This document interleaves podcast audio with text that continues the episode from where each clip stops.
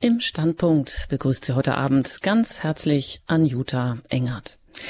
Ich lade Sie ein zu einer der bekanntesten Geschichten der Welt. Aber kennen wir sie eigentlich wirklich?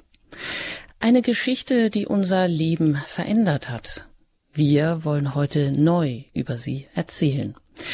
Denn wir alle brauchen Geschichten, die mitreißen, die ermutigen, die uns zusammenbringen und die guten Stoff geben gegen all das Negative, das wir täglich in den Nachrichten sehen. So heißt es in der Ankündigung. Eine Geschichte, die unter die Haut geht. Die Passion ins Hier und Jetzt geholt, der Titel unserer Sendung heute oder ganz kurz gesagt, Passion 2.1. Und im Trailer klingt das so.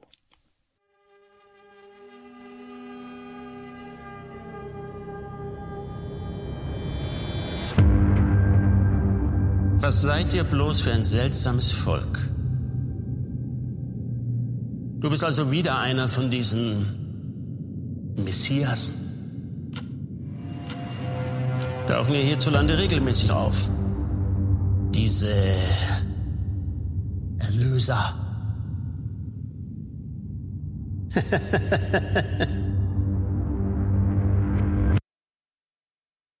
Alle tot. Ich habe Erfahrung mit Totenerlösern. Und du? Man sagt mir, du bist also der Judenkönig. Weißt du, Cäsar hat es nicht so gerne, ein anderes sich König nennen. Sag schon, bist du es oder bist du es nicht? Hey, rede mit mir!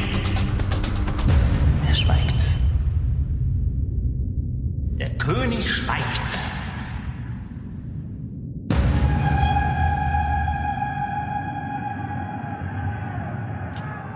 Hörst du nicht, wie sie dich verklagen? Hörst du es? Jeshua. Du weißt, dass ich die Macht habe, zu eurem Fest immer einen Gefangenen freizulassen. Wen wollt ihr, dass ich euch losgebe? Barabbas Mörder, Jeshua Spinner, ein religiöser Spinner, mehr nicht. Aber dafür die Todesstrafe. Welchen wollt ihr, dass ich euch losgebe? Du hast doch nichts getan. Wofür hast du denn den Tod verdient? Er hat nichts Übles getan. Soll ich euren König kreuzigen?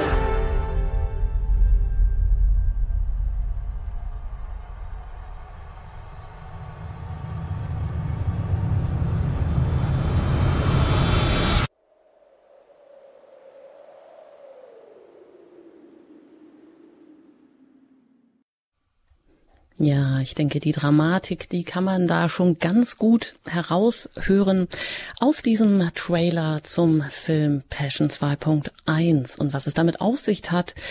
Ja, dazu begrüße ich ganz herzlich meine Studiogäste in Balderschwang, Ingvar Aset. Er ist Projektleiter, Initiator Hallo.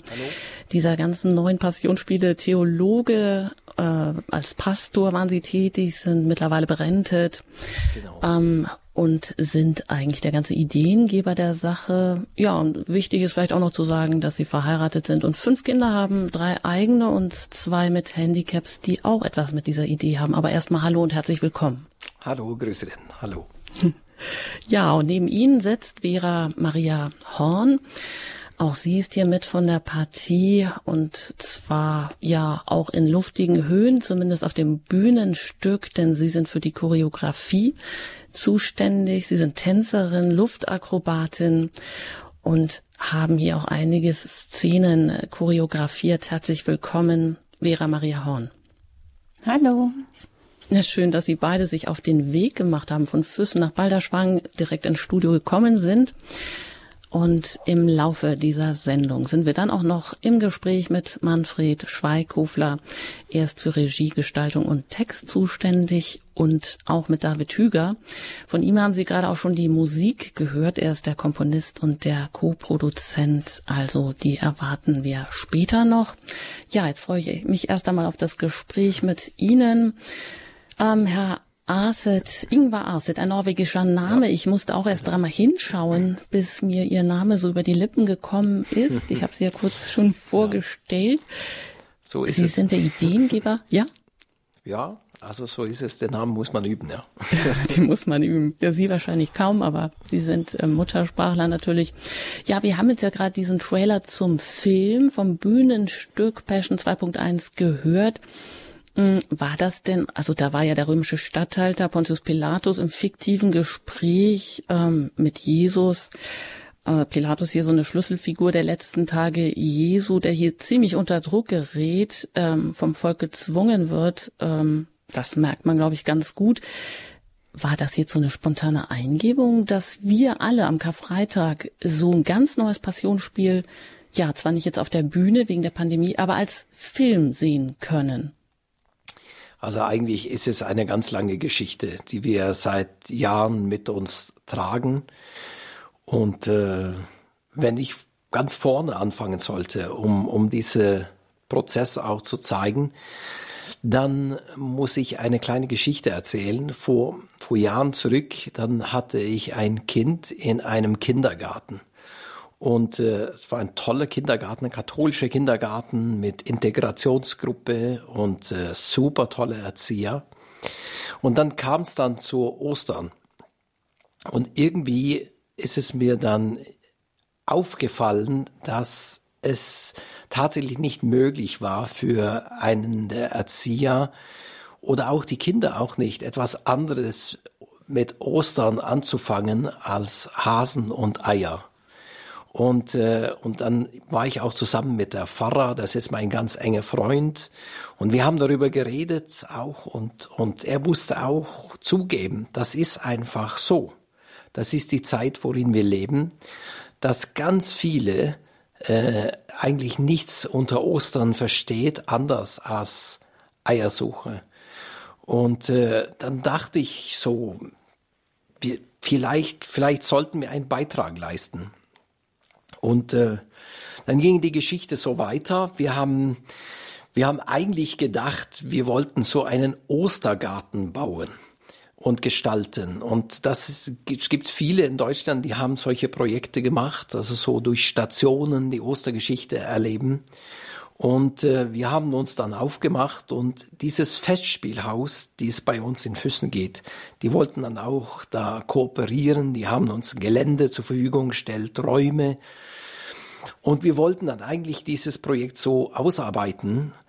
Aber wo, je mehr man daran dachte und arbeitete, dann ist dann aus dieser Ostergarten-Idee tatsächlich einen ernst gemeinte und hochprofessionelle Passionsspiel entstanden. So, aber es war ein langer Prozess. Es war viele Jahre, wirklich viele Jahre. Mhm. Ja, und was das genau ist, das erfahren wir dann auch noch gleich. Da haben Sie ja so ein paar ganz knackige Begriffe, ähm, äh, was Sie da alles so zusammenbringen. Aber neben Ihnen sitzt ja noch Vera Maria Horn. Wie ist das für Sie gewesen? Ostern, war das auch nur ähm, Hasen und Eier oder was bedeutet Ihnen die Passionsgeschichte vorher oder vielleicht jetzt auch nachdem Sie damit gewirkt haben? Für mich war Ostern eigentlich immer schon mehr als Ostern und Eier. Ich bin in einer äh, christlichen Familie aufgewachsen und meine Eltern haben mir immer gesagt, äh, der Nikolaus und der Osterhase, das sind schöne Erfindungen für Kinder, aber wir feiern eigentlich Jesu Geburt und Jesu äh, Tod und Auferstehung und von dem her war das eigentlich immer präsent in meinem Leben.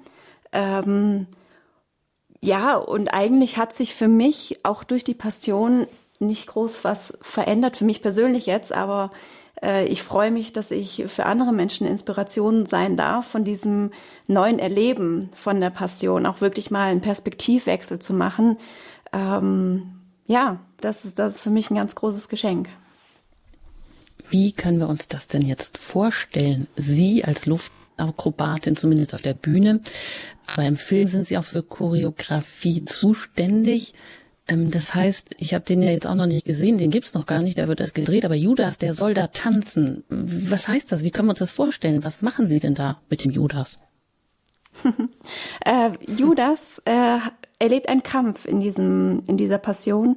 Ähm, er ist ein Freund von Jesus, er ist ein Jünger Jesus ähm, und er möchte ihm gar nichts Schlechtes. Also ihm ihm ist sehr an Jesus gelegen und ähm, er ist aber auch so, er, er sieht die ganze Sache auch so aus politischer Sicht. Ne? Er ist, ähm, er hat jahrelang in der Schrift gelesen, hey, der König kommt und er wird uns retten und er wird uns äh, aus, ja, er war ja, äh, sie war ja früher äh, unter den Römern äh, und er hat sich irgendwie vorgestellt, dass, äh, dass Jesus kommt mit, äh, ja, mit Schwert und Schild und sie wirklich mit einem Krieg befreit. Und er hat darauf gewartet und es ist irgendwie nicht passiert. Und äh, deswegen ist Judas dann irgendwann in so einem Kampf. Ne? Er möchte unbedingt, äh, dass, dass Jesus endlich aufsteht und endlich mal ein Machtwort spricht.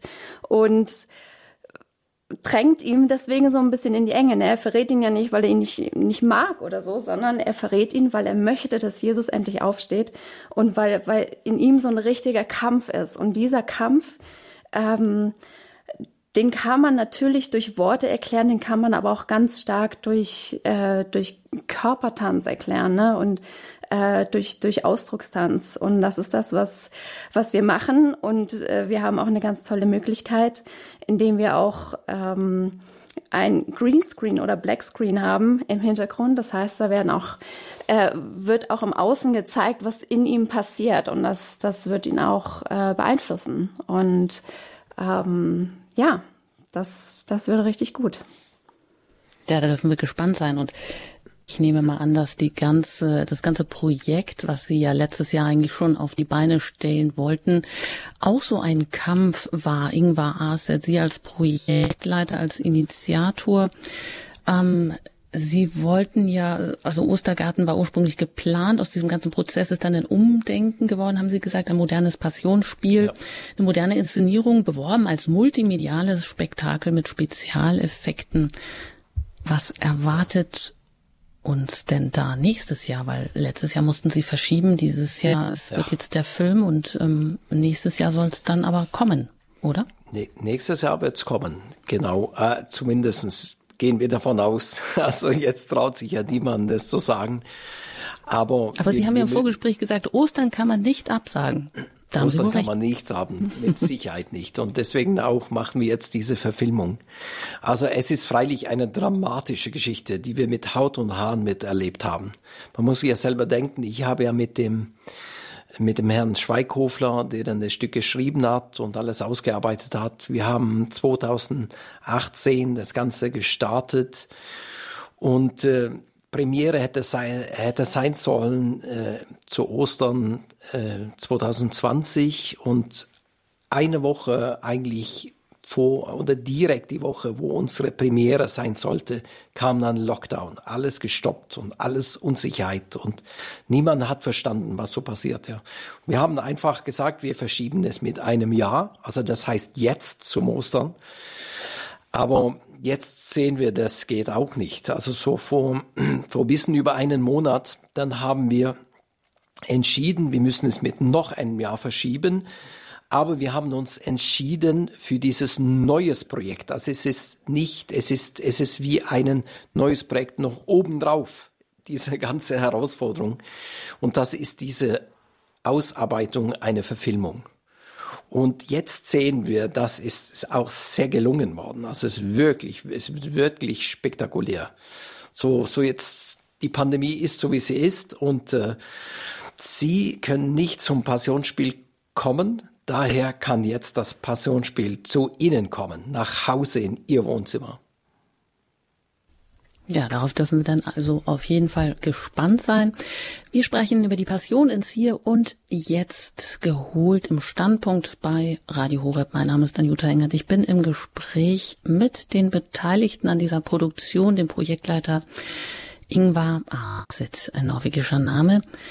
Vera Maria Horn, sie ist zuständig für Choreografie, ist Tänzerin, Luftakrobatin und nachher werden auch noch zugeschaltet für die Regie, Gestaltung und Text zuständig Manfred Schweigkofler und David Hüger als Komponist. Ja, wir haben jetzt eigentlich noch gar nicht so verraten, was denn jetzt äh, die Leute erwartet, zumindest in diesem Bühnenstück Passion 2.1. Es sind ja fünf Personen, die aus so ihren ganz persönlichen Blickwinkeln erzählen, die Passionsgeschichte erzählen, aber einer ist eben nicht da und das ist Jesus selbst, aber alles kreist um ihn. Wie können wir uns das vorstellen? Ja, irgendwie bei Ausarbeiten dieses Stücks dann, dann sahen wir, dass dass jede Darstellung von Jesus, also unsere Passionsspiel auch, dreht sich alles um Jesus Christus. Er ist im Mittelpunkt und äh, er ist der Star der Geschichte und der Mittelpunkt dieser Geschichte. Aber wir erlebten es für unseren Teil, dass, dass jede Darstellung äh, von Jesus äh, immer eine Art Abschwächung. Also wir, wir, wir waren echt herausgefordert. Und jetzt haben wir das Blatt so gewendet, dass, dass Jesus ist im Mittelpunkt von das ganze Geschehen. Alle Szenen sind entweder Dialoge über Jesus oder Dialoge mit Jesus, aber man sieht ihm nie. So deswegen ist Jesus anwesend in der ganzen Produktion, in das ganze Schauspiel, aber man sieht ihn nicht. Er ist nur in unserem Kopf und in unserem Gefühl vorhanden. Und wie meinen Sie, können Sie jetzt junge Leute damit besonders ansprechen? Braucht es da unbedingt heute diese multimedialen Effekte oder vielleicht können Sie das noch ein bisschen beschreiben, wie wir uns das vorstellen können? Ja, also wenn dann es auch ähm, nächstes Jahr zur Aufführung kommt, dann, dann ist es ein immersives Theater. Das ist ein neues Format.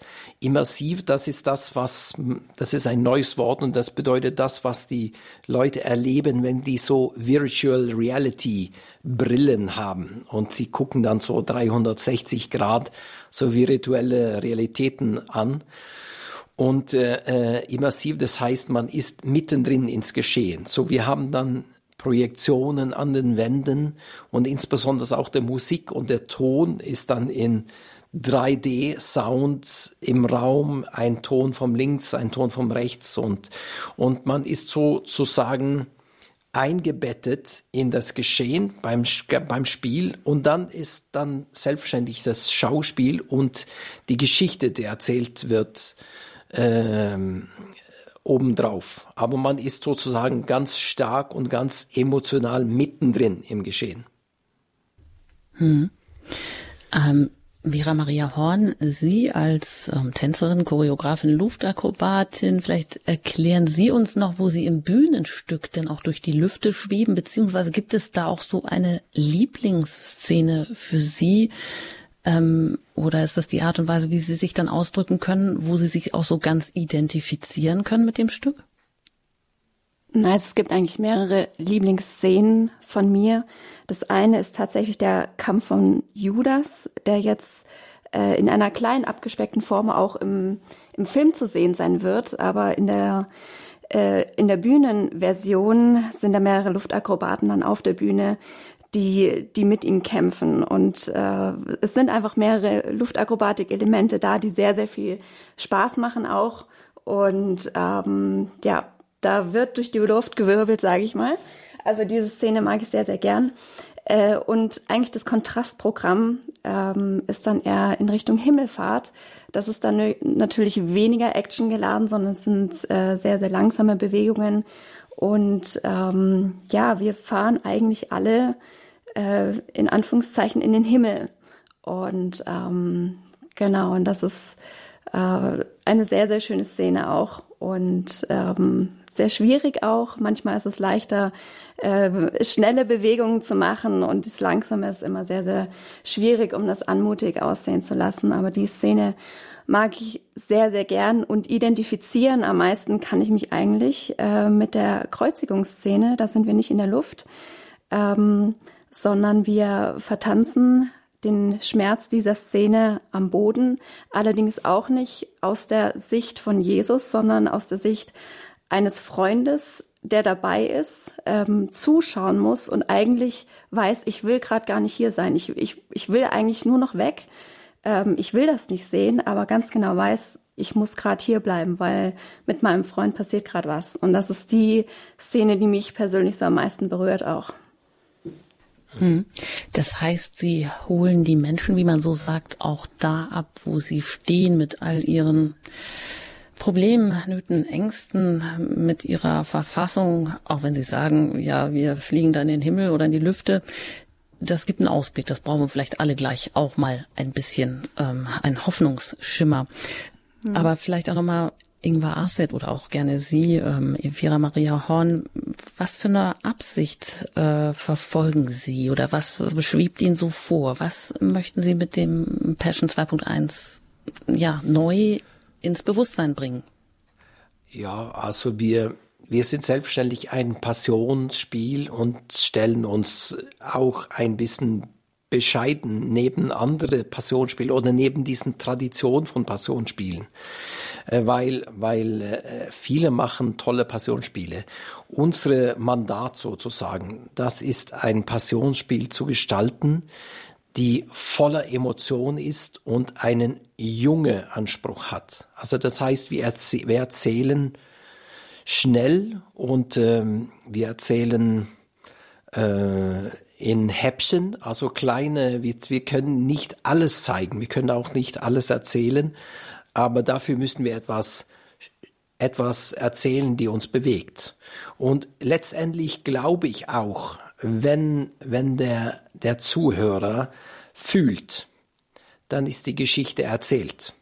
So, das ist die Zielsetzung, dass wir einen einen emotionalen Anspruch in das Geschichtserzählen von der Passionsgeschichte erzielen. Ja. ja, die Passion ins Hier und Jetzt geholt im Standpunkt bei Radio Horeb in der ganz neuen Version von Passion 2.1. Mein Name ist Anjuta Engert. Ich bin im Gespräch mit Ingvar Arset, er ist Projektleiter, Initiator.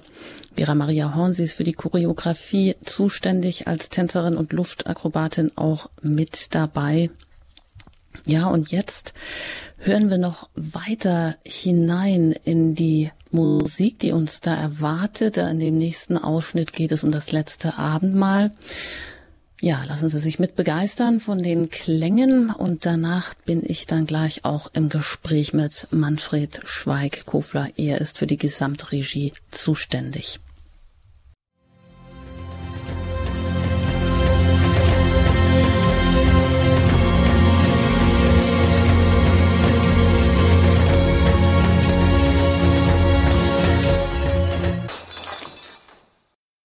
Das war's. Und das war auch ziemlich ähm, so, dass es unter die Haut geht. Hallo, Manfred Schweighofler. Schön, dass Sie jetzt hier auch bei uns mit im Standpunkt dabei sind. Herzlich willkommen aus Bozen.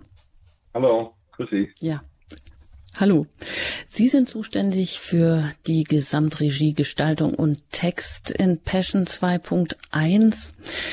Sie waren zwölf Jahre Intendant am Stadttheater in Bozen. Ja, man kann Sie auch als Südtiroler Creative Director bezeichnen, Regisseur, Kulturmanager, Berater, Trainer, eigentlich der Mann für alles. Also vielseitig unterwegs. Was ist Ihnen gerade so durch den Kopf gegangen, wenn Sie diese Musik hören, diese Szene vom letzten Abendmahl? Ja, zunächst einmal, dass David Hüger eine fantastische Musik geschrieben hat. Wir sind in einem Prozess drinnen, der vor zwei Jahren begonnen hat. Und äh, natürlich die Herausforderung für einen Komponisten ist die, diese Gedanken, die jetzt mir beim Schreiben gekommen sind und die danach zu ersten Bildern im Kopf geführt haben, diese Bilder, die in meinem Kopf waren, zu teilen mit meinen engsten Mitarbeitern, mit David natürlich, mit, äh, mit Christoph Gregoletti, mit äh, Vera Maria Horn. Das ist ja immer die, die, die erste große Schwierigkeit. Wenn irgendetwas, wenn eine, eine kreative Idee im Kopf ist, muss man diese teilen. Und man ist dann natürlich gespannt, was die, was die Kollegen, die, die Mitarbeiter, die Mitkreativen daraus machen. Und ich muss sagen, dass David Hüger eine, eine ungemeine Sensibilität gehabt hat, diese Gedanken aufzugreifen, zum einen, aber dann in eine so starke, suggestive Filmmusik, nenne ich sie jetzt mal, äh, zu verwandeln, dass das so kongenial auch zusammenpasst mit dem Text, der gesprochen wird. Deshalb für die Hörer danke, dass Sie das schon als sehr eindringlich empfunden haben. Das freut mich sehr. Aber für die, für die Hörer, die jetzt am, äh, am Radiogerät sitzen, ist das natürlich nur die halbe Miete, weil was Sie dazu sehen, ist äh, ein, ein, eine Bilderwelt, die natürlich großartig ist. Aha, da pfeift es. Ich hoffe, Sie hören das nicht. Ja, aber wir hören Sie vor allem gut, wenn Sie richtig direkt ins Mikro sprechen oder beziehungsweise in Ihr Mikro. In, ins Telefon, ja. Ja, genau. Was ihm fehlt, was ihm fehlt, ist diese Bilderwelt, die wir dazu haben. Es sind Texte dazu. Das ist ein, ein Soundtrack, der ja permanent, fast permanent besprochen wird. Das heißt, das Schauspiel findet danach auf dieser Musik statt. Und das ist natürlich etwas, was die Radiohörer jetzt nicht gut miterleben können, aber sie werden das live dann im nächsten Jahr sehen. Es ist also dieses Konglomerat, dieses Zusammenspiel von, vom Theater, von ziemlich intimen Theatermomenten, auch fast Kammerspieltheater, kleine intime Szenen zwischen wenigen Personen, die aber eingebunden sind in ein großes Ganzes von, von Bilderwelten, die natürlich durch die Mapping-Technik, wo mit vielen Projektoren Bilder nicht nur auf die Bühne, sondern auch an den Wänden des Festspielhauses geklatscht werden und, und natürlich in der Kombination mit, mit, den, mit den musikalischen Welten, die David Hüter kreiert hat, von dieser Zusammenschau erwarten wir uns natürlich, dass genau das passiert, was Ingvar Arset vorhin äh, erwähnt hat, nämlich dieser immersive Eindruck, dieses Erlebnis in der Geschichte mittendrin zu sein. Wir hatten ja auch den Slogan äh, und du bist mittendrin. Das ist das, was wir versuchen werden für die Zuseher im nächsten Jahr zu äh, produzieren. Heuer eben mussten wir wieder verschieben. Heuer gibt es die Filmversion. Aber das ist so das neue Erlebnis, das wir mit dieser Passion 2.1 kreieren möchten. Mhm. Was ähm, erwarten Sie? Wie geht der Zuschauer dann nach Hause, wenn er sozusagen voller Eindrücke ist, die auch wirklich so unter die Haut gehen, auch wenn wir hier jetzt über das Hören wirklich nur die halbe Miete haben, aber wir haben schon mal eine halbe Miete. Ja, das ist, das ist äh, schon, schon viel wert in diesen Zeiten. Er soll nach Hause gehen mit dem Eindruck, etwas sehr Tiefes erlebt zu haben. Er soll beeindruckt sein von den theatralischen Mitteln, die wir verwendet haben und die wir ihm in der Show geboten haben. Das heißt, er soll wirklich den Eindruck gehabt ähm, haben, mit einer großen Show konfrontiert gewesen zu sein, die aber nicht nur eine große Show war, weil wir versuchen ja jeden Einzelnen danach auch anzusprechen mit der Frage, okay, was hat denn diese Geschichte, die vor 2000 Jahren passiert ist, was hat denn diese Geschichte mit dir zu tun? Was haben denn diese Figuren, die du soeben gesehen hast. Was hat dieser, Jesus, äh, dieser Judas, dieser Petrus, was hat denn dieser Hohepriester, was hat denn dieser Statthalter Pilatus mit dir zu tun? Was hat denn die Magdalena mit dir zu tun? Was haben denn die Fragen, die sie sich gestellt haben, mit dir zu tun? Ist das alles nur Geschichte? Ist das alles nur Museum? Ist das alles nur Theater? Oder hat das eine Entsprechung in der Wirklichkeit? Hat das mit deinem Leben zu tun? Das sind die Punkte, auf die wir stolz sein werden, wenn sie uns gelingen. Hm, Stichwort die unterschiedlichen Personen, die aus ihren ganz persönlichen Blickwinkeln erzählen. Welche Rolle spielt denn Maria Magdalena? Weil in der Bibel erfährt man ja nicht unbedingt viel von ihr. Sie ist so eine schillernde Figur, die auch gerne mal ähm, bunt dargestellt wird, ausgeschmückt wird, mal auch erotisch, also für das, was eigentlich nicht da drin steht oder mal hier oder mal da herhält. Welche Rolle spielt sie bei Ihnen? Maria Magdalena kommt mit äh, drei Geschichten vor. Äh, zum einen ist das die, die Geschichte natürlich von der von der Steinigung. Einer werfe den ersten Stein, der aber nie geworfen wird. Und das ist die Geschichte einer, einer Frau, die ertappt worden ist beim Ehebruch. Das heißt, es ist sicherlich eine, eine, eine, eine schöne Frau, eine Frau, die auch eine Vergangenheit hat. Es ist eine Frau, es ist kein junges Mädchen, und wie sie erzählt, wie, wie, wie diese Geschichte noch einmal in ihrer Erinnerung aufkommt, wie sie im Sand liegt und praktisch wartet, dass ein Steinhagel auf sie ein, einfällt, aber der Stein kommt nicht, der, der Steinwurf kommt nicht, die Steine fliegen nicht. Und diese Geschichte, die sie erzählt und die Erinnerungen, die in ihr vorkommen und dieses Bild, wie Jesus in den Sand hineinschreibt und keiner weiß im Grunde, was hat er denn da hineingeschrieben und, und diese Geschichte, ein neues Leben zu haben, dem Tod entkommen zu sein, ist eine der großen Geschichten. Magdalena ist danach ja eine im Gefolge von Jesus. Sie kriegt ja viele Stories mit. Sie ist auch eine, die die Worte Jesu gut deuten kann, die auch deuten kann, was passiert denn gerade. Sie ist eine, eine weise Figur, wenn man so will. Sie durchschaut die Dinge, die passieren. Sie ist auch diejenige, die merkt, dass da ein Sturm im Kommen ist. Das ist eine andere Erzählung von ihr, wo sie eben die Geschichte vom Weinbergbesitzer erzählt, der ähm, versucht, den, den Tribut einzutreiben und er schickt äh, mal die Eintreiber los und dann und dann äh, seinen Sohn und der Sohn, der schlussendlich umgebracht und getötet wird. Und Magdalena hat eine Vorahnung dessen, dass das passieren könnte. Sie ahnt, hier ist ein Sturm im Kommen. Und natürlich leidet sie, weil vielleicht ihre Freundschaft ihre Freundschaft auch eine sehr ehrliche ist und, und sie auch diesen fraulichen Standpunkt einbringt in dieser Jüngergeschichte. Wir wissen viel von den Jüngern, wir wissen viel wenig von den Frauen, die im Gefolge Jesu waren. Wir wissen nur, dass es einige waren und deshalb auch die Erzählung von der Kreuzigung äh, lasse ich über die Erzählung Magdalenas passieren, weil sie wirklich sehr beeindruckend und, und tief geht. Also wir haben sicherlich im Verhältnis zur Bibel die Rolle dieser Magdalena, wir waren auch nicht sklavisch am, am Bibeltext, muss ich sagen. Wir haben diese Rolle aufgewertet und haben sie sicherlich groß gemacht. Mhm. Eine große Frau, eine große Rolle.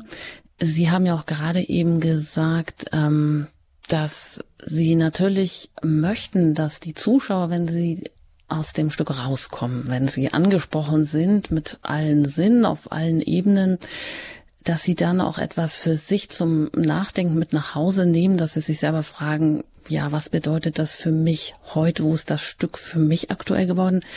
Wie ist das für Sie, Manfred Schweighofler, persönlich? Wo ist das Stück denn für Sie aktuell geworden? Naja, ähm, ich, ich staune über die Aktualität tatsächlich einiger, einiger Sätze, die damals vor 2000 Jahren gesprochen worden sind. Dieser, dieser Pilatus-Satz zum Beispiel im Verhör. Was ist Wahrheit? Was ist Wahrheit? Dieser, dieser Fragesatz dreht ja um die ganze Geschichte. Und dieser Fragesatz, was ist Wahrheit, äh, dreht sich ja um alle großen Künstler, die seit 2000 Jahren sich mit dieser Woche beschäftigen. Was ist denn da passiert? Was ist denn da tatsächlich passiert? Ob das die großen Maler der Geschichte waren oder die Literaten oder die Filmemacher. Es kommt ja kein Künstler um diese Woche herum. Die Künstler haben sich, ich, ich will jetzt mal sagen, zu einer Großzahl mit dieser Woche beschäftigt und natürlich auch mit der Frage, was ist denn da tatsächlich passiert? Was ist denn wahr von dem, was man sagt?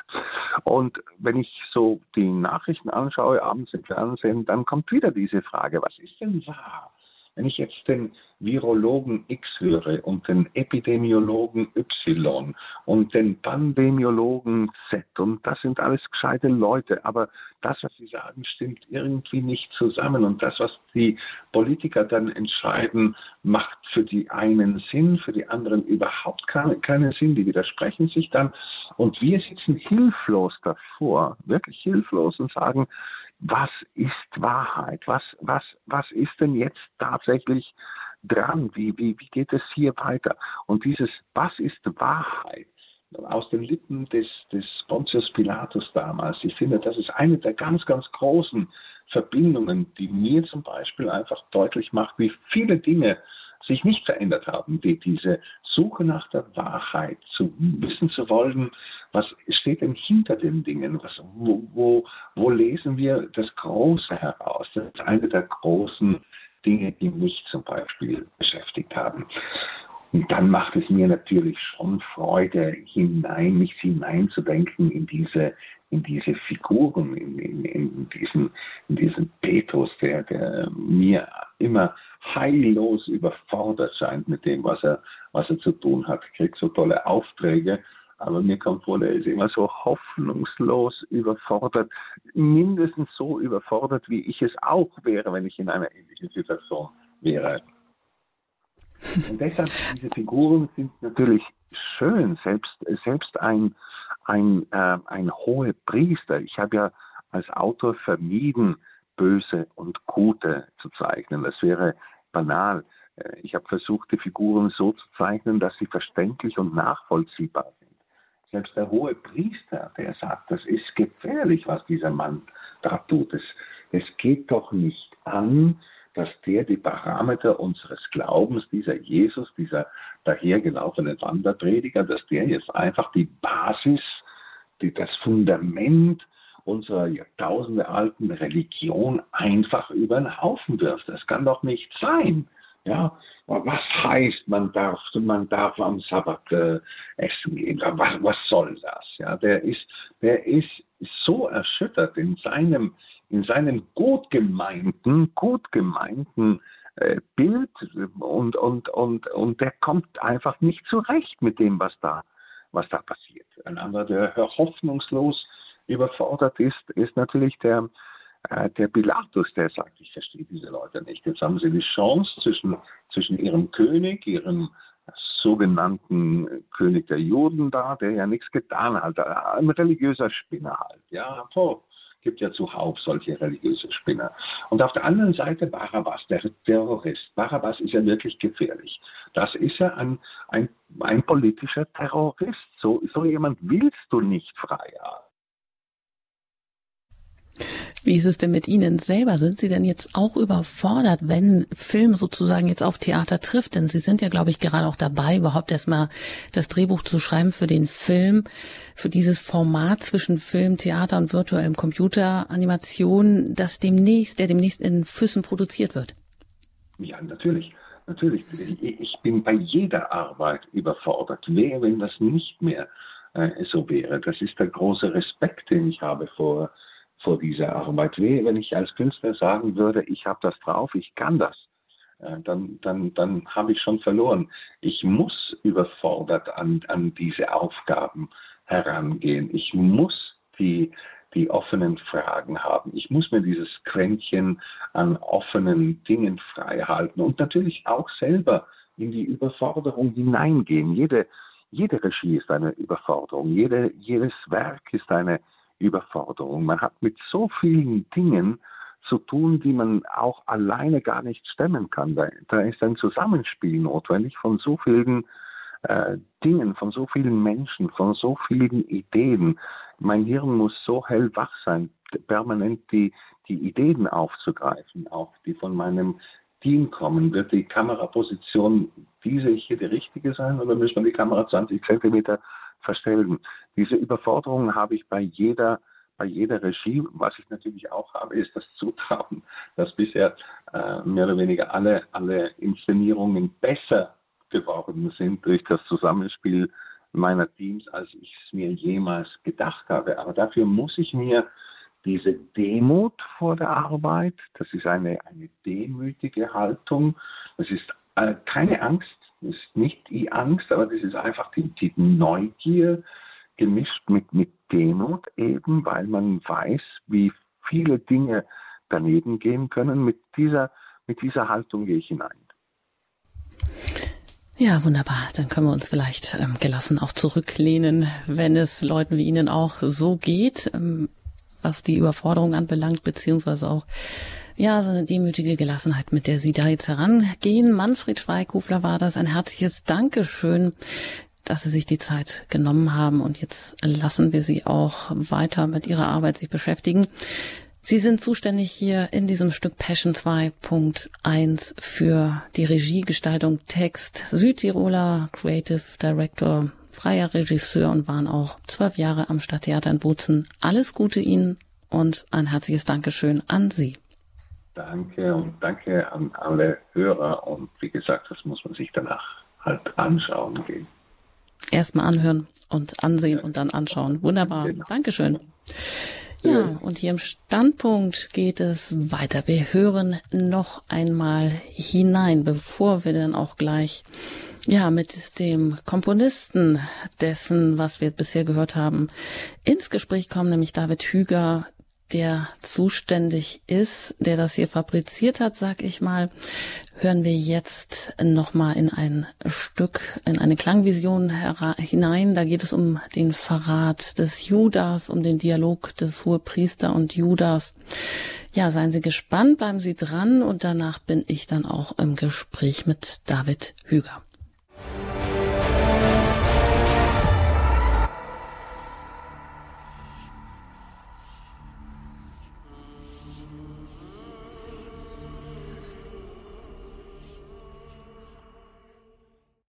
Ja, da klingt das so langsam aus und da haben wir ihn auch, David Hüger. Herzlich willkommen hier im Standpunkt bei Radio Horeb. Schön, dass Sie auch jetzt dazugeschaltet sind. Hallo, guten Abend, Frau Engert. Hallo. Sie sind eben der Komponist, ähm, von dem wir jetzt ja schon einiges gehört haben, Co-Produzent von Passion 2.1. Ja, Sie sind aber auch noch ähm, zuständig oder nennen sich auch noch, ähm, sind als Musikproduzent tätig, auch als Creative Director für Produktdesign, machen auch Werbung für viele Produkte, die wir jeden Tag so konsumieren.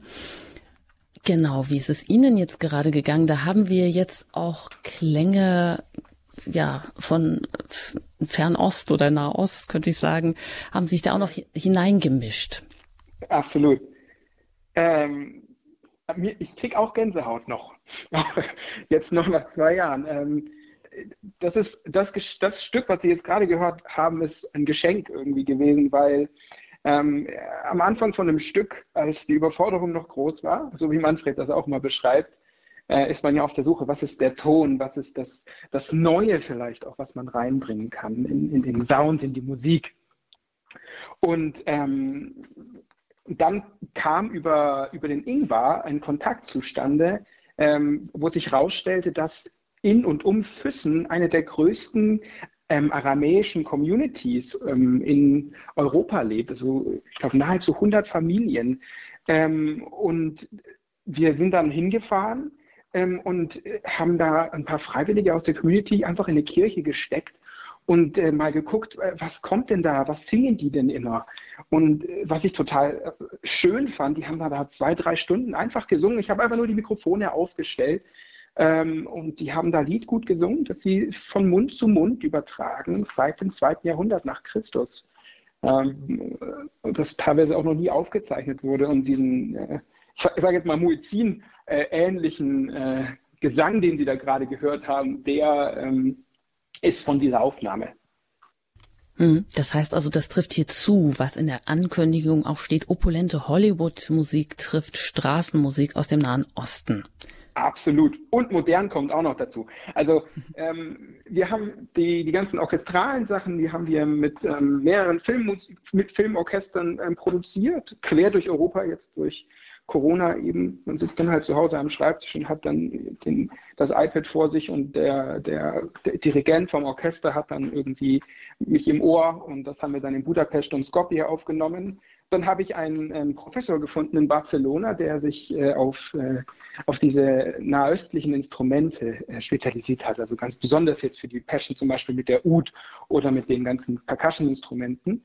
Äh, und dann kommen halt noch moderne, ich sage jetzt mal Synths nennen wir das, also äh, Keyboard-Elemente irgendwie rein. Und irgendwie der, der Dreiklang, der ist es gerade irgendwie von der Musik.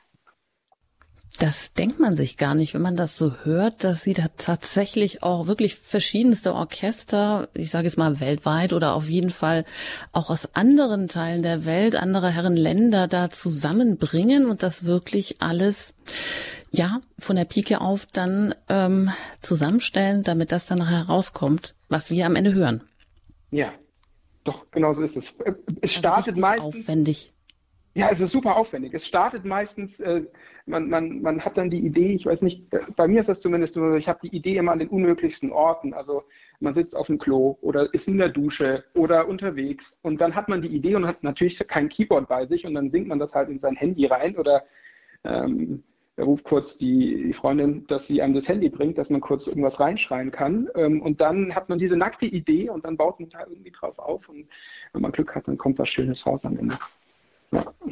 Also so wie man das sich vielleicht vorstellt bei Ihnen im Studio dann. Äh, Sie haben auch Voice of Germany da mitproduziert oder sind auch eben, wie gesagt, ähm, für Produktdesign für ähm, Werbe, für die Werbebranche zuständig oder äh, sind äh, Sie machen da, da Filme und vertonen die Filme, genau, ja, genau, richtig. Mhm. Ja. Ähm, wie kommen Sie denn aber jetzt eigentlich zur Passionsgeschichte, zu diesem Passion 2.1? Haben Sie irgendwie also, auch so einen christlichen Hintergrund? ähm, ja, ja, ja, also zu Passion 21, also wir nennen es nicht 2.1, da ist ein Doppelpunkt, sorry, dass ich Sie da jetzt verbessere. Ist, äh, wir haben da auch intern immer noch Kämpfe, aber wir wollen es Passion 21 nennen. Ähm, tut mir leid. Äh, also überhaupt kein Problem. Ähm, genau, alles gut. Ähm, ja, mein, ja, ich habe einen persönlichen christlichen Background. Ich äh, bin in einer äh, in einer spannenden Familie aufge, aufgewachsen, glaubensmäßig, äh, väterlicherseits super katholisch und mütterlicherseits äh, evangelische Pfarrerstochter. Ähm, das heißt, äh, das Beste aus beiden Welten für mich.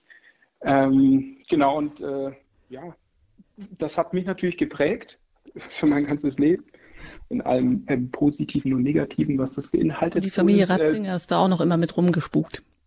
Äh, die, genau, der, der, der, mein, mein Opa, der hat damals in, in Neu-Ulm Ulm haben die gelebt, der hat immer ähm, der hat immer ganz die spannendsten theologische Köpfe seiner Zeit eingeladen. Ähm, und äh, es kam dann eben auch, dass der Herr Ratzinger äh, da war und dann hat sich irgendwie eine Bekanntschaft entwickelt und er ist dann äh, ein, zweimal im Jahr eben bei meinem Opa gewesen und auch mein Papa erzählt es heute noch, dass er da, ähm, dass das, das, was ihn beeindruckt hat, dass er da als kleiner, als kleiner Wutz irgendwie auch dabei war und ähm, dass es, dass er aber von, dass er ein ganz beeindruckender Mann irgendwie, irgendwie schon damals war, dass er auch schon als kleiner Achtjähriger ernst genommen wurde mit dem, was er dabei zu tragen hatte. Das war ganz, äh, Interessant. Fand, ich immer wieder schön, das zu hören. Ähm, genau. Und zur Passion per se bin ich dann gekommen, weil, äh, genau, weil Manfred und der Christoph Gregoletti, den ähm, der Herr Manfred vorhin erwähnt hat, der die ganzen Video- äh, und Motion Arts Sachen macht, äh, weil der Manfred, wir haben schon in den vergangenen Jahren mehrere Dinge gemacht für Museen, Projekte mit Reinhold Messner und diverse andere große Projekte.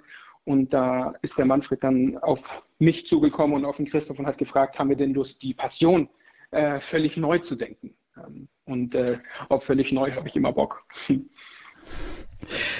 Und kann man sagen, dass Sie auch so ein bisschen für die Dramatik der Geschichte zuständig sind oder dass die Musik zumindest ein, ein wichtiges Element dabei ist? Voll. Ähm, es gibt ja irgendwie, also ja, ja, teilweise auf jeden Fall. Also ich, ich, ich, ich, steuere auf jeden Fall einen großen Teil bei, würde ich sagen. Ich finde, es ist immer in, in Filmmusikkreisen ist immer eine große Diskussion. Ist jetzt die Filmmusik, ähm, es gibt da eigentlich so zwei Lager. Entweder sie dient komplett nur dem, was da passiert und ist eigentlich als solche nicht wahrnehmbar. Ähm, und viele sagen, dann hat man sein Ziel erreicht, man hat das unterstützt, was da passiert ähm, aber man, man kriegt es eigentlich nicht mit. Oder ist die Musik wie ein zusätzlicher Charakter, der damit spielt? Und ich würde sagen, bei der Passion ist es jetzt schon eher ein zusätzlicher Charakter, der damit spielt, geworden. Ja, ja da haben wir jetzt auch gleich nochmal rein. Mhm. Ja. Aber eine letzte Frage an Sie noch. Was ist denn für Sie auch also an dieser Arbeit mit diesem Stück Passion 21 durch die Pandemie jetzt auch vielleicht anders geworden? Ähm, was, was für mich nochmal klarer geworden ist, ist irgendwie die, es sind fünf unglaublich menschliche Geschichten. Und ich kann mich da in jeder Geschichte von jedem dieser fünf, die wir da haben, also Hohepriester, Pilatus, Petrus, Magdalena und Judas. Ich kann mich in jedem von diesen wiederfinden und äh, sehe da einen Teil von, ich sehe mich da wieder und erkenne mich in vielen Sachen auch wieder drin. Und das hat sich, glaube ich, jetzt im letzten Jahr gerade noch in der intensiven Auseinandersetzung da nochmal vertieft, denke ich, ja. Ja, wunderbar.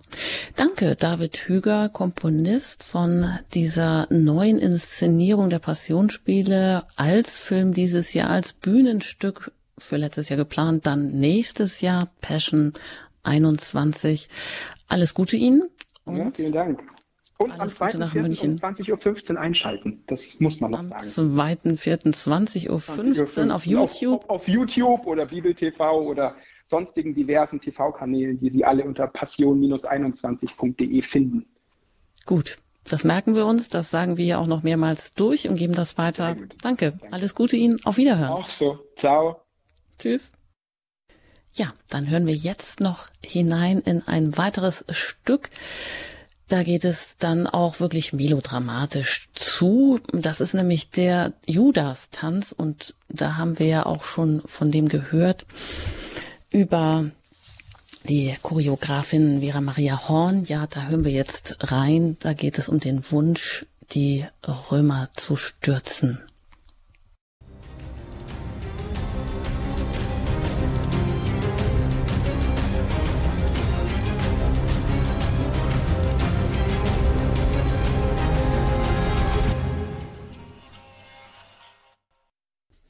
Die Passion ins Hier und Jetzt geholt heute im Standpunkt bei Radio Horeb. Mein Name ist Jutta Engert. Was Sie gerade gehört haben, das ist der Trailer zum Film.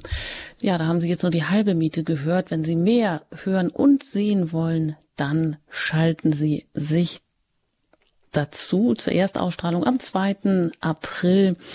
Im, am Karfreitag gibt es den Film, der erst jetzt in Füssen dann noch produziert wird, zum Bühnenstück Passion 21, das ja nun dieses Jahr auch nicht stattfinden kann, aber dafür nächstes Jahr stattfinden wird.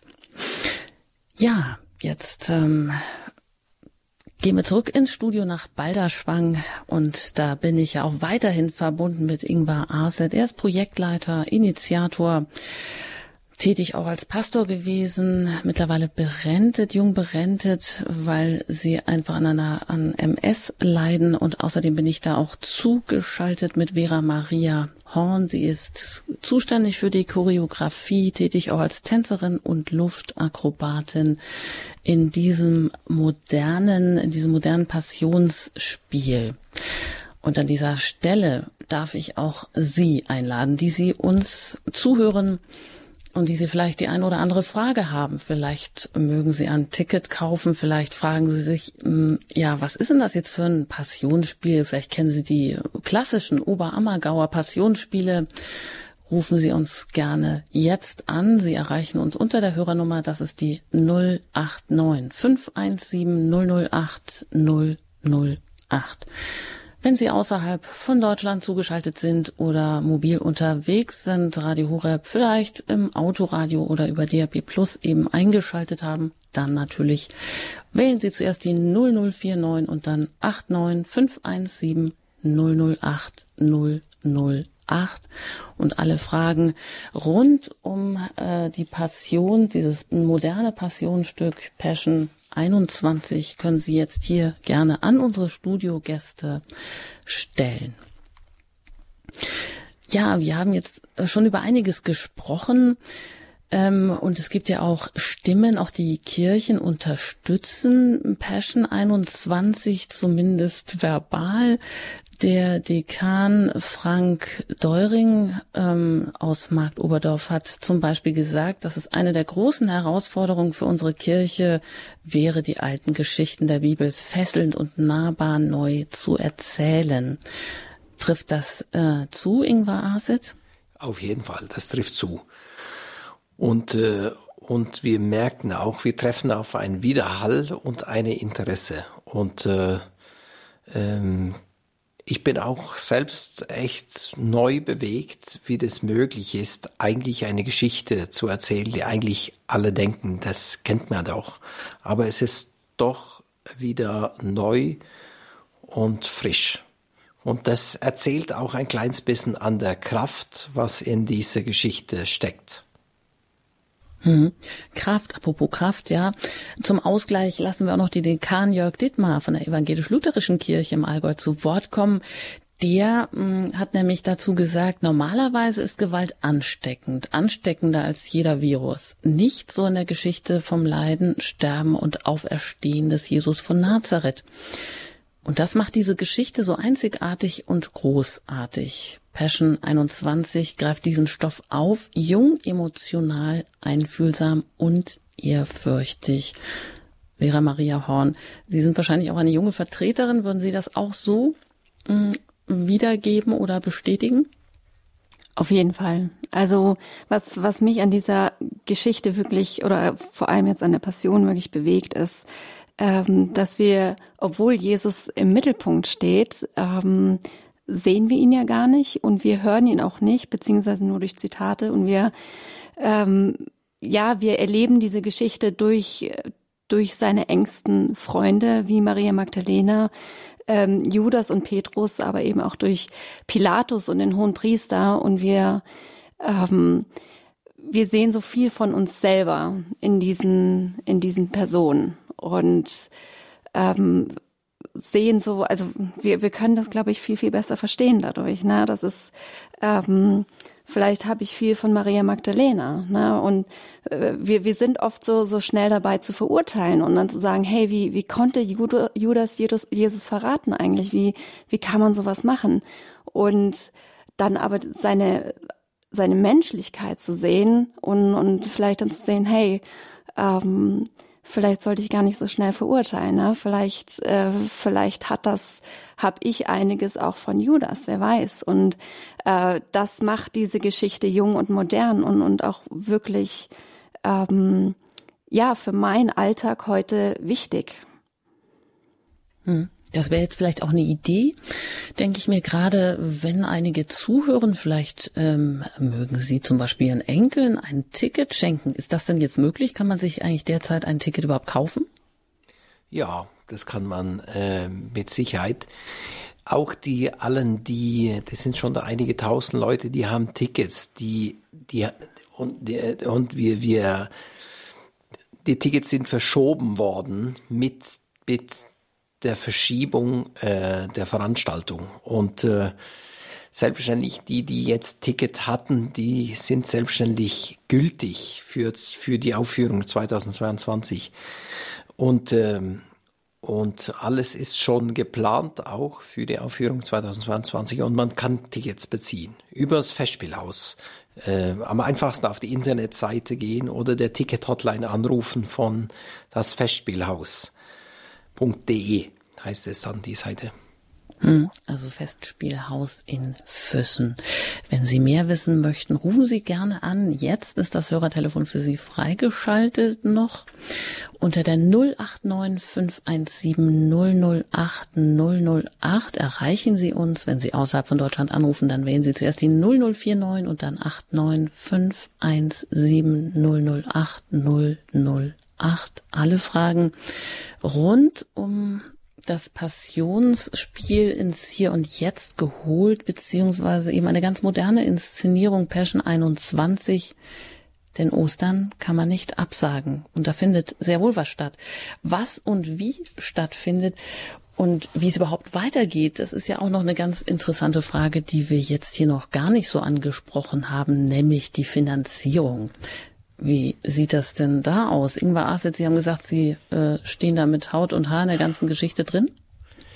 Ja, freilich, das ist selbstständig eine große Herausforderung.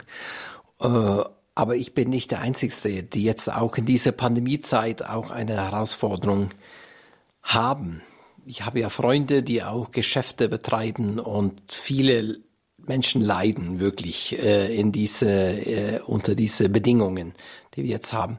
Bei uns ist ja das Stück mit zwei Jahren jetzt äh, verschoben worden und, und wir müssen das Ganze zwischen Finanzierung und, und einfach zwei Jahre noch verschieben, bis es überhaupt zur Umsetzung und zu Einnahmen kommt. Die Verfilmung, die wir jetzt angefangen haben, das ist ja selbstverständlich auch noch einen Nummer noch obendrauf. Und daher haben wir uns entschieden, einen Crowdfunding zu starten. Das ist eine moderne Art von, von ähm, äh, Kapital zu mobilisieren für ein Projekt und man probiert so viele wie möglich einfach nur etwas beizutragen und zusammen wird man dann stark, zusammen kann man etwas stemmen. Und äh, wir haben über einen Portal, das nennt sich Start Next, so einen Crowdfunding gestartet. Und wir laden selbstständig jeden Zuhörer ein oder wer auch immer. Wir brauchen wirklich Hilfe. Das ist, äh, mehr kann ich nicht dazu sagen, aber das ist selbstverständlich die Realität, die diese Pandemie Unsicherheit äh, und Verschiebung mit sich gebracht hat. Dann sagen Sie uns doch mal so eine Hausnummer. Ich meine, Sie müssen ja jetzt schon irgendwie in Vorschussleistungen gehen. Mit was für Kosten rechnen Sie für das Bühnenstück beziehungsweise für den Film jetzt? Ja, für den Film braucht man auf jeden Fall 100.000 Euro. Das ist äh, mit Sicherheit äh, wahrscheinlich noch, auch noch mehr. Das ist, äh, das ist die Realität für so eine Umsetzung. Genau. Hm. Das heißt aber nicht, dass dann Ihre Familie am Ende am Hungertuch nagt?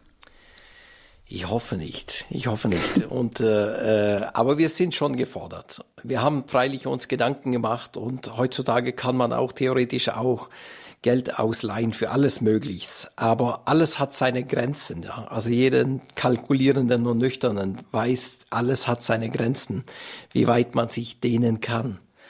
So, so, deswegen haben wir auch wirklich auch uns entschieden, wir möchten jetzt sagen, bitte hilft uns äh, und ein, ein äh, hilft uns, den Passion zu gestalten und umzusetzen. Ja, und deswegen diese Crowdfunding, die wir jetzt dann verbreiten. Wie ist das, wenn man jetzt ähm, spendet? Äh, wo fließt das Geld jetzt dann direkt hin?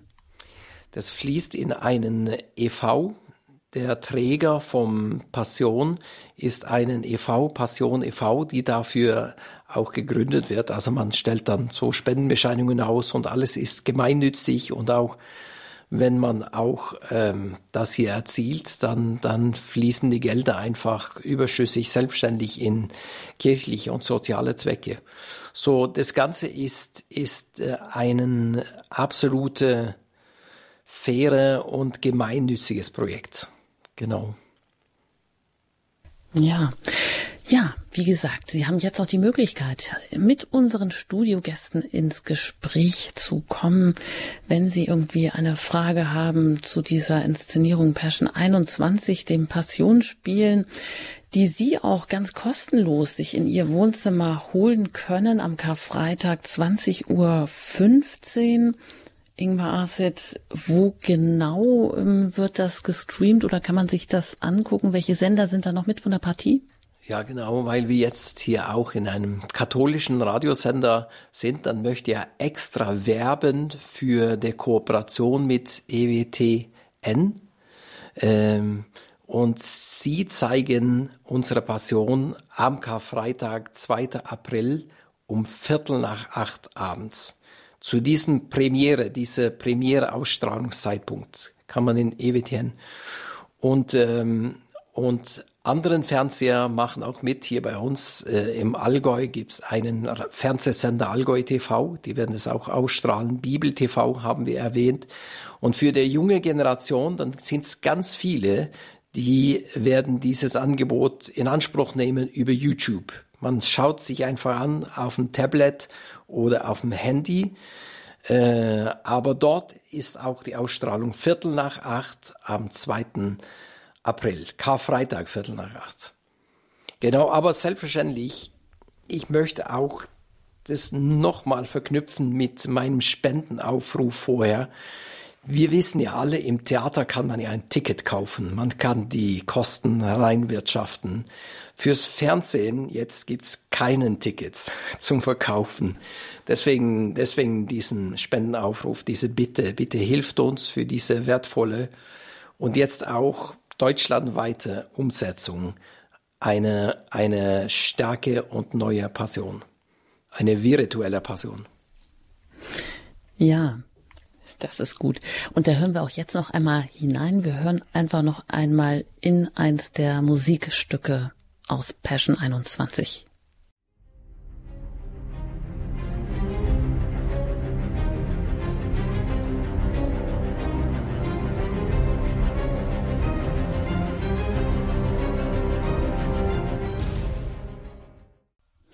Die Passion ins Hier und Jetzt geholt. Unser Thema im Standpunkt hier bei Radio Horeb und im Studio in Balderschwang sind Ingvar Arset. Er ist Projektleiter, Initiator, Pastor, Theologe und zuständig für Passion 21, diese ganz moderne Inszenierung.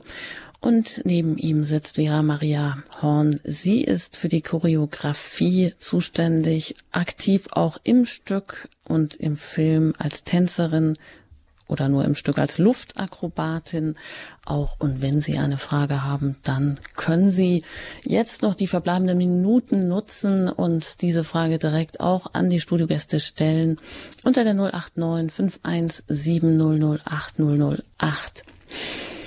Ja, wir haben ja gesagt, oder Sie haben vor allem gesagt, dass es ja auch wichtig ist, oder dass wir hier mit der Passionsgeschichte über etwas sprechen, über eine der bekanntesten Geschichten der Welt. Aber kennen wir sie eigentlich wirklich? Jährlich vor Ostern ähm, werden wir neu damit konfrontiert. Als Christen gehen wir vielleicht in die Kirche oder als regelmäßige Kirchgänger hören wir eigentlich auch die Passionsgeschichte immer wieder, aber manchmal rauscht sie einfach ins rechte Ohr hinein, links wieder hinaus.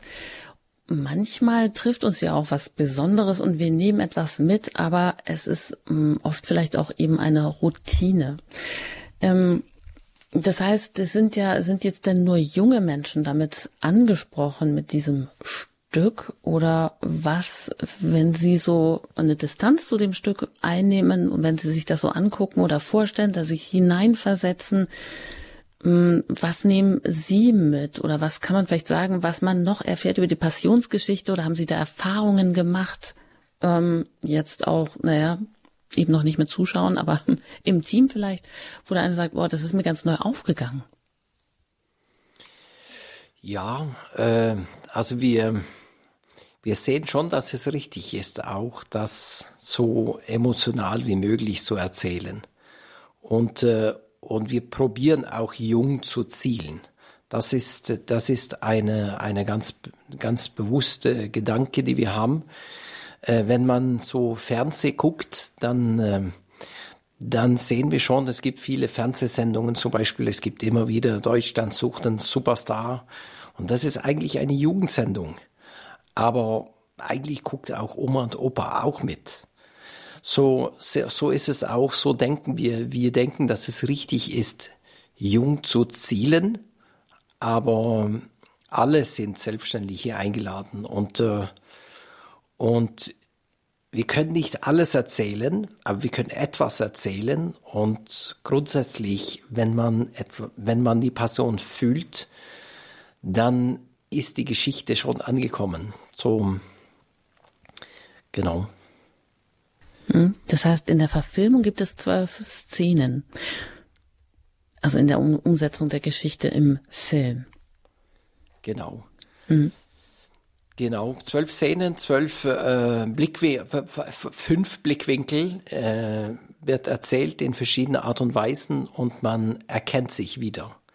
Das ist, man findet sich. Es unterschiedlich, wir zeigen, wie unterschiedliche Persönlichkeiten äh, einen unterschiedlichen Zugang haben zu, zu die Passionsgeschichte und man, also man erkennt sich wieder. Wir, wir sind alle wirklich so verschieden und ähm, ja, der eine wird sich mit den einen mehr identifizieren und der andere wird sich mit der anderen mehr identifizieren können. Mhm. Und Sie haben auch gesagt, ja, in der Passion, es dreht sich alles um die Hauptfigur auch. Die steht irgendwo so im Mittelpunkt, aber es geht ja auch Jesus selber. Aber er kommt ja hier nicht zu Wort. Aber es geht ja letztendlich auch um jede ganz persönliche, einzelne Geschichte in Beziehung mit diesem Jesus. Jesus darzustellen ist wahrscheinlich immer eine große Herausforderung, beziehungsweise ja auch eine Kunst, da äh, ganz falsch zu liegen. Schwang das jetzt auch mit bei der Entscheidung, dass Jesus als Person hier nicht auftritt? Es geht immer um ihn und es gibt ja auch die Dialoge mit ihm direkt, aber er ist eben nicht da. Aber ist das nicht auch genau eine Erfahrung, äh, die wir ja auch im Leben oft machen, dass wir ihn so gerne mal da hätten oder dass er mal so was bewirken soll, so wie wir uns das vorstellen? Ja, aber ähm, ich glaube, diese Umsetzung, die wir jetzt gestalten, die wird Jesus noch stärker für uns persönlich darstellen. Es ist selbstverständlich, wir haben einen großen und bemühten Kunstproduktion, ähm, aber trotzdem ähm, die Vermittlung von, von Jesus erzeugt schon eine Emotion in uns. Und deswegen, ähm, deswegen ist, ist der, der, der, der, der Gefühl, der, die Passion schwappt sozusagen in uns persönlich rüber. So, so, ähm, und, und die Gestaltung auch von dieses Passion und die Initiativ ist eigentlich auch aus einem persönlichen und bemühten christlichen Glauben entstanden. Wir haben nicht gedacht, jetzt wollen wir so speziell interpretieren oder was Besonderes machen, sondern es ist einfach aus aufrichtigen und persönlichen Glauben entstanden. Ähm, und ich bin jetzt erstaunt, auch jetzt während dieser Gespräche, die wir jetzt miteinander haben, was für ein fantastisches Team haben wir miteinander. Diese Gaben, diese künstlerische Gaben und starke, wie Herrn Schweigkofler oder David Hüger, es ist ganz, ganz toll, wie das alles sich so gefunden hat. Und äh, da baut sich etwas, da brüht sich, äh, da kommt etwas zusammen, etwas voller Kraft, etwas voller leben und, äh, und die Passionsgeschichte kommt, tritt hervor, die, die schwappt drüber sozusagen. Genau, durch diesen Projektion. Wie hätten Sie das denn mit Ihrer Familie sich auch anschauen am Karfreitag? Auf, ich auf jeden Fall. Und äh, das mit ihnen. Deswegen, deswegen auch dieser Erlebnis. Man kann ja nicht so Passionsspiel kommen. Die Pandemie ist so, wie sie ist. Und es ist eine unmögliche Zeit. Man kann gar nichts planen. Man kann gar nichts machen. Aber etwas geht doch. Radio geht, Fernseh geht und Internet geht. Und man nützt, wir nützen die Möglichkeiten aus, die wir haben. So sozusagen, Sie können nicht zum Passionsspiel kommen, dann kommt aber das Passionsspiel zu ihnen nach Hause. Da kann man sich treffen als Familie, als Freunde, alleine, wie auch immer und wirklich diesen dieses Momentum, ein Passionsspiel am Karfreitag, Viertel nach acht abends so, so erleben mit den Bedingungen und Möglichkeiten, die man hat. Hm. Jetzt ähm, haben Sie ja auch ein großes Ziel vor Augen. Das soll ja nicht jetzt nur eine Eintagsfliege sein, sage ich jetzt mal gemein. Und wie Sie gesagt haben, die Kosten sind ja auch immens für das Bühnenstück, für den Film. Das Bühnenstück soll nächstes Jahr kommen. Sie verraten uns bestimmt auch gleich noch wann. Aber das soll nicht das einzige sein, sondern das soll jetzt eigentlich so eine Tradition werden, wie die herkömmlichen äh, Oberammergauer ähm, Passionsspiele. Ja. Wird das nicht ein bisschen schwierig in Bayern vielleicht? Ja, nein, eigentlich nicht. Also und wir, man, man kann ja nicht zwei Passionsspiele miteinander vergleichen. Man kann weder kritisieren oder meinen, sondern man muss sich einfach nebeneinander aufstellen als eine Ergänzung. Wir sind, äh, man muss ja auch denken, wir haben ja eine kurze Storytelling, eine kurze Geschichte erzählen von den Passion. Und äh, das ist äh, also so, wenn die Aufführung äh, äh, äh, umgesetzt wird, dann hat es so eine Kinolänge. Und das ist für ein junges Publikum schon sehr gut. Ähm, äh, und so, so, so, ähm, ja genau, wir, wir wollen ja dieses Passion oder das ist auch eigentlich beschlossene Sache, dass wir das jährlich aufführen in dem Festspielhaus Neuschwanstein in Füssen. wir haben, wir haben eine Kooperation mit dem Festspielhaus und äh, äh, jedes Jahr, aber zu einer begrenzten Zeit, wird es etwa 20 Mal aufgeführt über Ostern. Und, äh, und ähm, aber jetzt müssen wir selbstständig erst zur Premiere kommen, 2022. Dann wird Santa Aldo aufgeführt zwischen 7. und 24. April wird es aufgeführt äh, im Festspielhaus Neuschwanstein. Also 2022. Genau. Und dafür gibt's, äh, da kann man Pakete kaufen, da kann man Tickets kaufen, man, also man die Pakete mit Hotelübernachtung und alles ist möglich. Aber es ist auch nicht so sehr teuer. Also wir wollten ja wirklich, wir wollten auch, ähm, ja, was kann man sagen? um, um, umsonst haben wir es bekommen und umsonst geben wir es weiter. Es ist nicht ganz so, weil, weil wir müssten schon für diesen Produktion ganz schon viel investieren. Aber trotzdem, wir wollten diese Passion so für jedermann äh, verfügbar machen. So, wir haben dann uns entschieden, wir machen einen niedrigen Preis für jedermann, 39 Euro das ist für jeder, äh, jeder erschwinglich und für Jugendliche und Studenten und Rentner und Behinderte gibt's dann auch große Ermäßigungen.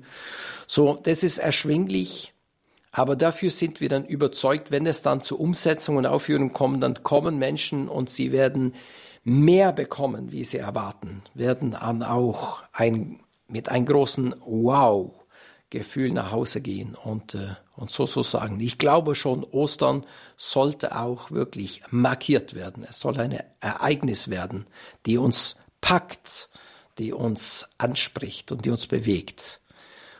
Ja, genau. Und die uns dann, genau. Also schon mal den Textmarker rausholen und mal dick terminieren im Kalender, falls man den noch irgendwo in Papierformat liegen hat. Eva Maria, äh, Vera Maria Horn, Entschuldigung. Wie ist das bei Ihnen? Ähm, so in Ihrem Umfeld, wenn Sie darüber reden, weckt das Interesse bei ihr in Ihrem Bekanntenkreis? Sagen da auch Leute, oh ja, bin ich gespannt drauf? Möchte ich, äh, merke ich mir mal vor, auch schon, na gut, im Augenblick ist das vielleicht schwierig, aber manche denken auch vielleicht, oh ja, dann, also um, umso, umso eher, umso wichtiger, wenn man jetzt auf so viel verzichtet hat, ein ganzes Jahr, Fastenzeit praktisch, dass man sich dann schon mal äh, den 17. bis 24. April 2022 vormerkt. Wie kommen Sie mit äh, diesem Stück mit Passion 21 so an in Ihrem Freundeskreis? Äh, sehr gut. Also ähm, wir haben eigentlich alle die Daumen gedrückt und gehofft und gehofft, dass es 2021 schon stattfinden wird. Ähm, ist ja nun nicht so. Äh, und deswegen freuen wir uns alle auf 2022. Denn wir, manchmal fühlen wir uns auch alle so ein bisschen wie im Käfig und wir schauen schon alle mit den Hufen und wollen wieder raus. Ähm, ja, ist jetzt egal, ob man wieder ins Restaurant will oder in die Kinos oder in, in Konzerte oder eben wie solche tollen Angebote wie die Passion oder auch gerade uns Darsteller. Wir waren ja nun auch sehr, sehr lange fremd von der Bühne.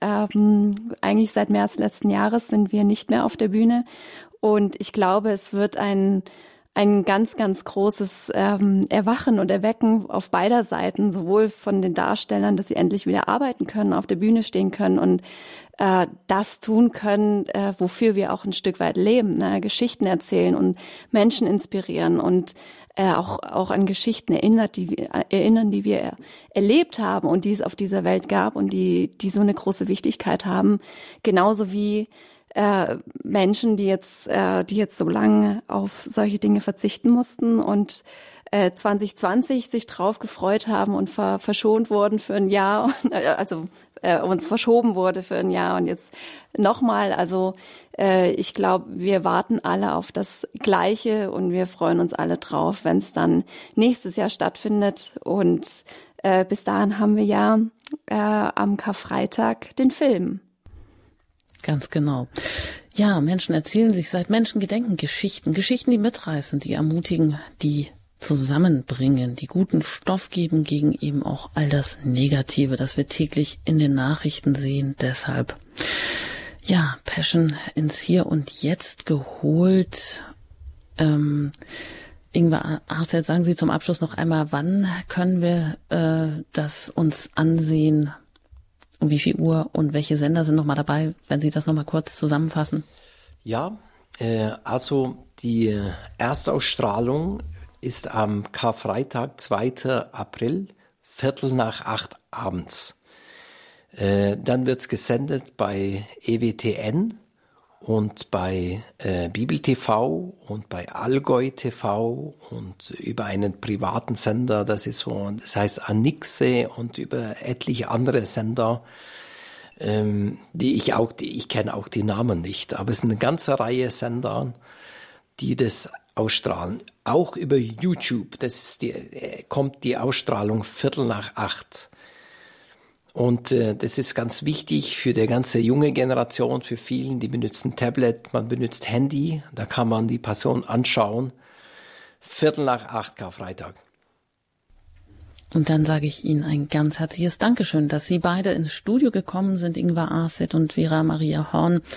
Ingvar Arset, Projektleiter, Initiator von Passion 21, das Passionsspiel neu inszeniert, ins Hier und Jetzt geholt. Vera Maria Horn, sie ist freie Choreografin, Tänzerin, Luftakrobatin im Bühnenstück Dankeschön, dass Sie beide hier ins Studio nach Balderschwang gekommen sind, den Weg auf sich genommen haben und äh, uns auch, ja, doch sehr interessante Einblicke geben konnten in das, was uns da dann erwartet. Und vor allem auch alles Gute Ihnen weiterhin für Ihr Projekt und dass es dann irgendwann Gestalt annehmen kann.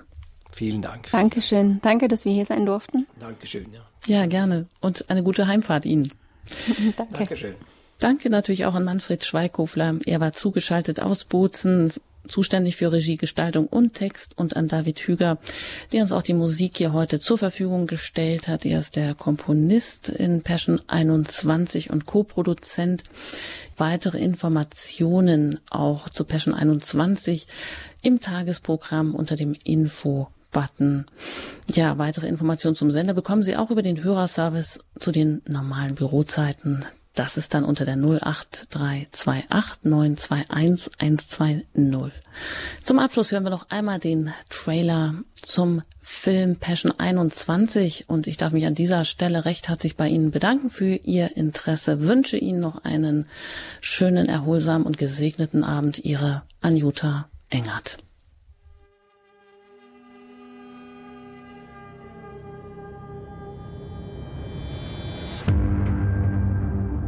Was seid ihr bloß für ein seltsames Volk? Du bist also wieder einer von diesen Messiasen. Tauchen ja hierzulande regelmäßig auf. Diese Erlöser.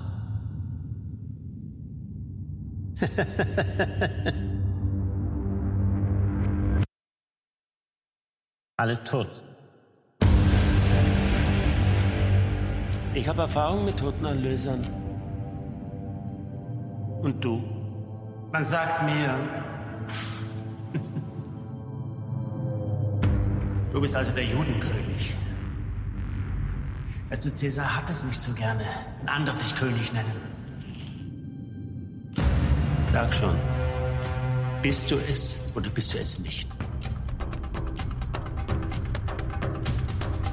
Hey, rede mit mir.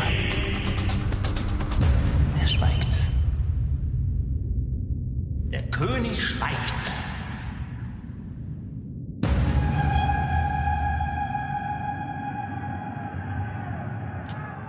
Hörst du nicht, wie sie dich verklagen? Hörst du es? Jeshua. Du weißt, dass ich die Macht habe, zu eurem Fest immer einen Gefangenen freizulassen. Wen wollt ihr, dass ich euch losgebe? Barabbas Mörder. Jeshua Spinner. Religiöser Spinner, mehr nicht. Aber dafür die Todesstrafe. Welchen wollt ihr, dass ich euch losgebe? Du hast doch nichts getan. Wofür hast du denn den Tod verdient? Er hat nichts Übles getan. Soll ich euren König kreuzigen?